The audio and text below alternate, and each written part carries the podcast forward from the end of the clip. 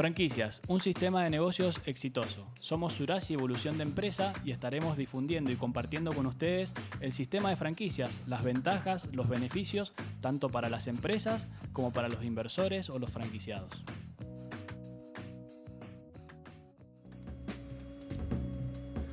Hola, soy Nicolás Surasi, le damos la bienvenida a este ciclo de podcast llamado Franquicias, un sistema de negocios exitoso. Hola, soy Juan Manuel Contreras, ejecutivo comercial de, de Evolución de Empresas. La idea de, este podcast es un poco difundir el sistema de franquicias, hablar de, ventajas, de oportunidades y de, cómo hoy el sistema está creciendo este, a nivel general. Y bueno, ¿querés que arranquemos, Nico, si te parece, con algunos temas un poco introductorios, de, conceptos, de cómo funciona el sistema y demás? ¿Te parece? Exactamente, vamos a los distintos ciclos a intervenir con información de las franquicias, de este sistema novedoso y tan exitoso, el funcionamiento y, sobre todo en el contexto actual eh, de una pandemia mundial que, ha logrado sobrellevar eh, muy bien este, este, modelo de negocios. Eh, y sí, lo, principal es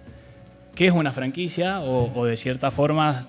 cómo funciona, porque muchos pueden haber escuchado o haber sentido el nombre de las franquicias o, marcas muy reconocidas en el mundo de las franquicias, pero en definitiva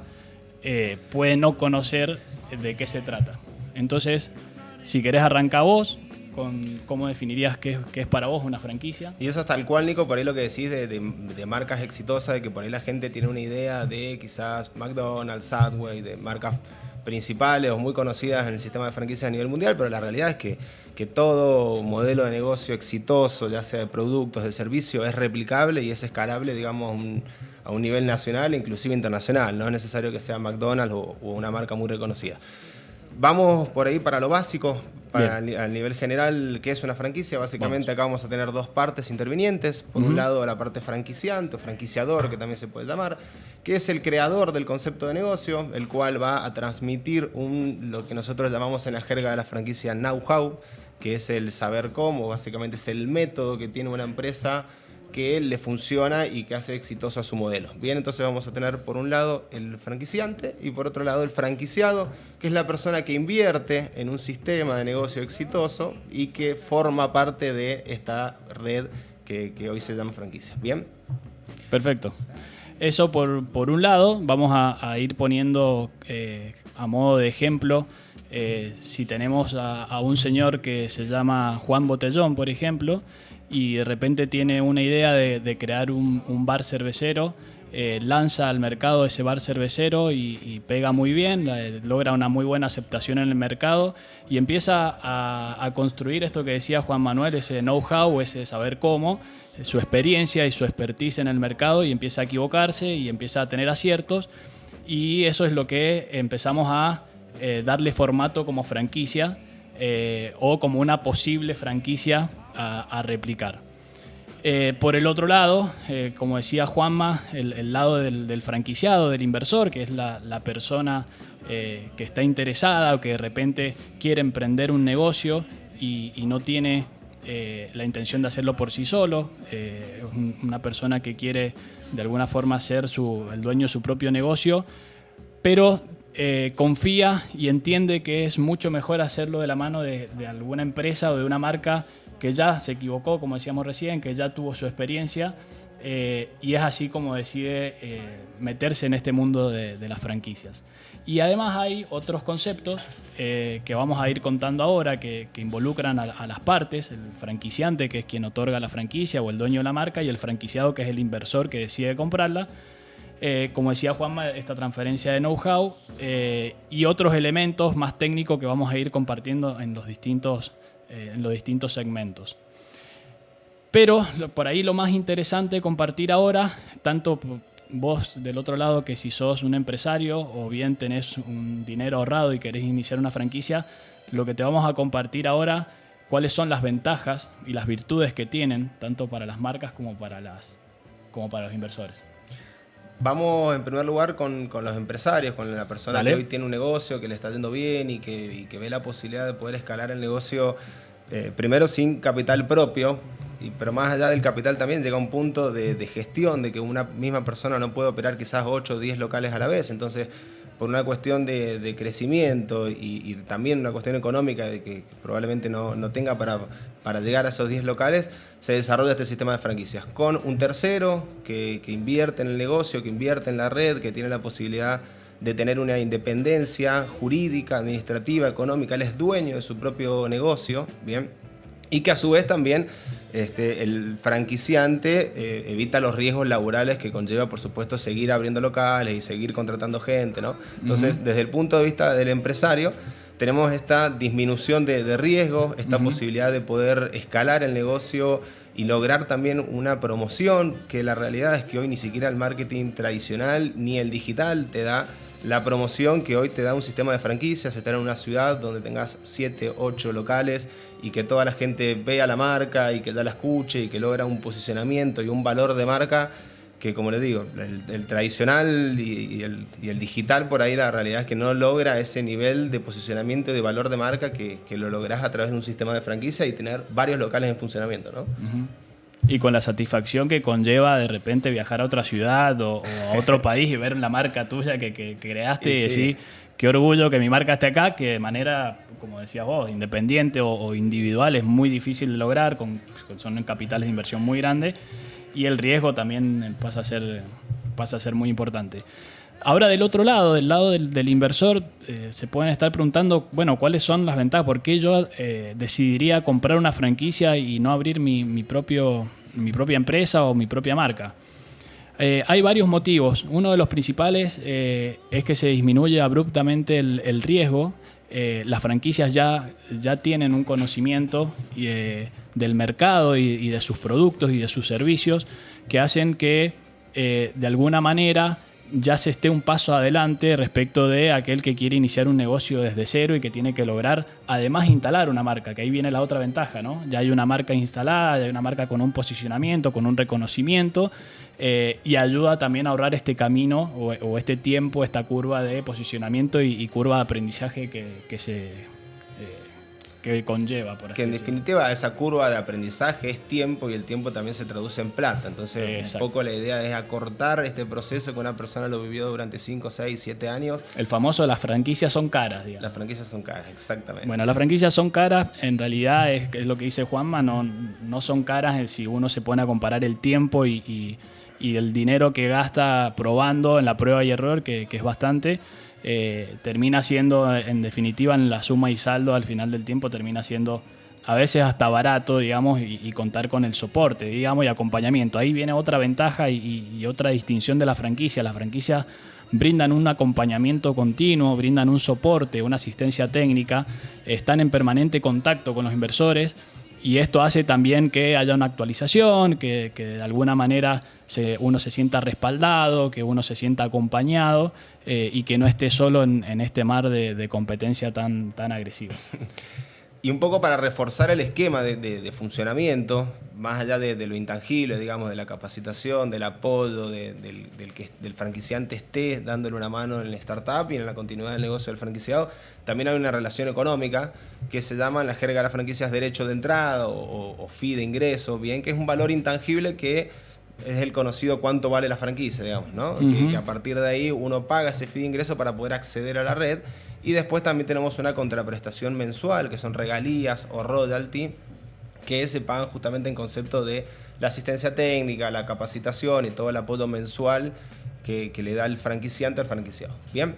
Perfecto. Eh, estamos en, este ciclo de, franquicias, eh, un sistema de negocio exitoso que hemos denominado, eh, donde vamos a compartir en distintos ciclos y distintas eh, experiencias también. Vamos a empezar a, traer algunos invitados y, con el tiempo vamos a entrar en temas un poquito más, más aburridos, otros más entretenidos, pero la idea es poder difundir este, este sistema de negocios. Y a propósito de lo aburrido, eh, vale destacar que existe una regulación legal, eh, hay una particularidad en Argentina que tiene una ley de franquicias vigente Solo en Sudamérica, solo Argentina y, Brasil tienen esta, esta regulación, lo cual eh, nos da una ventaja muy importante, eh, va otra ventaja para el, para el, franquiciante y para el franquiciado, para las dos partes, que, de alguna manera tienen un marco legal en donde regirse, tal vez como, como principal, digamos, eh, highlight, por así decirlo, es, es eso de que Argentina cuenta con una, con una ley me parece que vale la pena por ahí en, otro, en otra instancia entrar en, las particularidades, eh, incluso la posibilidad de traer algún, algún abogado especialista o invitar a algún, algún abogado especialista que nos comente sobre la ley de franquicia, digamos, eh, me parece que podría ser oportuno, pero no queríamos dejar de mencionar, eh, mencionar ese aspecto tan importante. Si te parece, podemos ir, porque amén de que hemos dado algunos conceptos bastante eh, teóricos y, a veces hasta con ejemplos. Eh, lo importante es, o la pregunta que se pueden estar haciendo es, ¿qué es lo que es franquiciable? O sea, ¿qué, qué hace que un producto o un servicio sea franquiciable o cómo me doy cuenta yo que tengo una empresa o tengo una marca que viene trabajando desde hace un tiempo, cómo sé yo que eh, es susceptible de ser una franquicia. Y que eso va cambiando también permanentemente, va evolucionando conforme a lo que vaya sucediendo en el mundo, básicamente. Antes teníamos una relevancia muy importante de los productos, como que no ni siquiera se hablaba de una franquicia o una empresa de servicios y hoy es cada vez más ese porcentaje de empresas de servicios o incluso de, desarrollos digitales o, empresas que, son netamente de servicios que también la pueden replicar y llevar a niveles internacionales, ¿no? Sí, totalmente. Ese, esa es un poco la, la, ventaja también, digamos, siempre, siempre destacamos los, beneficios y las virtudes. Eh, esto que dice, que dice Juanma, de que no es solamente abarcativo, yo siempre pongo el ejemplo de que cuando uno dice la palabra franquicia se le aparece inmediatamente una hamburguesa en, la cabeza, como ejemplo. Eh, la verdad que tal cual como, como, comentaba, comentaba Juan, eh, no, no, queda solo para el, para el mundo de, las, de la gastronomía. Y yendo concretamente a la pregunta de qué es franquiciable, en realidad eh, si, repasamos un poco el concepto de la franquicia, uno de los aspectos más importantes es el know-how o, la trayectoria. Tiene que ser un modelo probado en el mercado, tiene que ser un sistema eh, de negocios, en este caso, que haya sido lanzado, que haya sido exitoso, que haya sido aceptado por los clientes, que haya logrado un cierto posicionamiento marcario. Eh, eso a veces se logra rápidamente, eso se logra en meses, pero lo cierto es que eh, tiene que haber transcurrido un tiempo. Y ese tiempo, lo prudencial sería de entre uno y dos años, como mínimo, de que ese producto o servicio esté lanzado al mercado y, tenga una continuidad en, digamos, eh, en el tiempo, por así decirlo. Eh, ¿Por qué dos años o por qué al menos un año? Porque consideramos que es el tiempo mínimo que es que pasa la empresa por las distintas estacionalidades que se llaman. Las estacionalidades es lo que marca los negocios en las distintas temporadas o sus altos y bajos en ventas. Todos los negocios tienen estacionalidad, o la mayoría, yo diría que un 90% de los negocios tienen estacionalidad. Y es importante que el empresario o el emprendedor o, el dueño de un negocio haya pasado por esas estacionalidades, haya, haya experimentado cuándo le baja el negocio, qué hacer cuando le bajan las ventas, de qué manera combatir esa, esa contraestación o esa estacionalidad, bien, mejor dicho, eh, y qué herramientas va, va, utilizando. Entonces, repasando un poquito, la idea para, que una, para que un modelo de negocio sea franquiciable, uno de los principales aspectos es la experiencia, que el producto o el servicio esté probado en el mercado sin necesidad de que sea gastronómico y sin necesidad de que sea algo puntual. De vuelta. Exactamente, un producto, un servicio, un método. ¿sí? Un método. Exactamente, algo que sea exitoso, que funcione y que como vos bien decías recién, que tiene que tener por lo menos dos años de, ciclo operativo para entender que el negocio es exitoso, con sus estacionalidades, con sus momentos buenos, con malos, saber cuál es el, el, punto más eficiente en términos de alquileres, de empleados y demás, y sin inventarnos tan, tan técnicos hablar de que el negocio tenemos que entender que es algo exitoso y que se puede replicar, que eso también es algo importante, digamos, poder replicar los patrones operacionales de un negocio y extrapolarlo quizás a otra ciudad. Entonces tiene que tener esa capacidad de poder llevarlo desde una ciudad a otra, ¿bien? Exactamente. Esa, esa replicación requiere de un trabajo interno, de un trabajo por parte de la empresa en lo que significa la estandarización de sus procesos y procedimientos internos, lo que nosotros llamamos la objetivación de los procesos, que quiere decir hacerlo de manera objetiva y no según que se haga como quien lo hace, sino que se haga de la manera que se debe hacer según lo que indica la, la dirección de la empresa.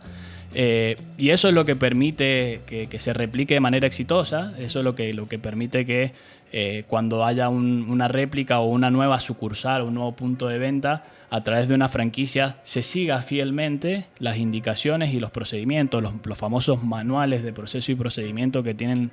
que tienen las marcas, eh, que sean respetados y que, que sean seguidos al pie de la letra eh, es una de las formas que va a dar éxito para el franquiciante, que es el que otorga franquicia, y el franquiciado también. Si el franquiciado compra una franquicia para tener manuales y hacer lo que quiere, y difícilmente va, le va a tener éxito. Que después hay que controlarlo, porque no, es cuestión de entregar un manual y, esperar a que el franquiciado lo cumpla, sino que también existen sistemas de auditoría, de control, de que el franquiciado realmente esté y controle de que el negocio funcione como, como él quiere y como, como la marca lo exige. Totalmente. Y eso que acabas de mencionar es muy importante porque Muchos dirán, bueno, ¿y cuál es la diferencia con una licencia o cuál es la diferencia con algún otro modelo de negocio donde también pagás conceptos como regalías o, royalty, como se dice en inglés? Y, la principal diferencia está ahí en lo que dice, en lo que dice Juanma, eh, que es la asistencia técnica y el acompañamiento. Eso es lo que distingue a las franquicias, que hay un soporte de parte de la marca no así como en las licencias, que en la licencia uno compra la posibilidad de usar una marca eh, de un equipo de fútbol, una marca internacional, como puede ser eh,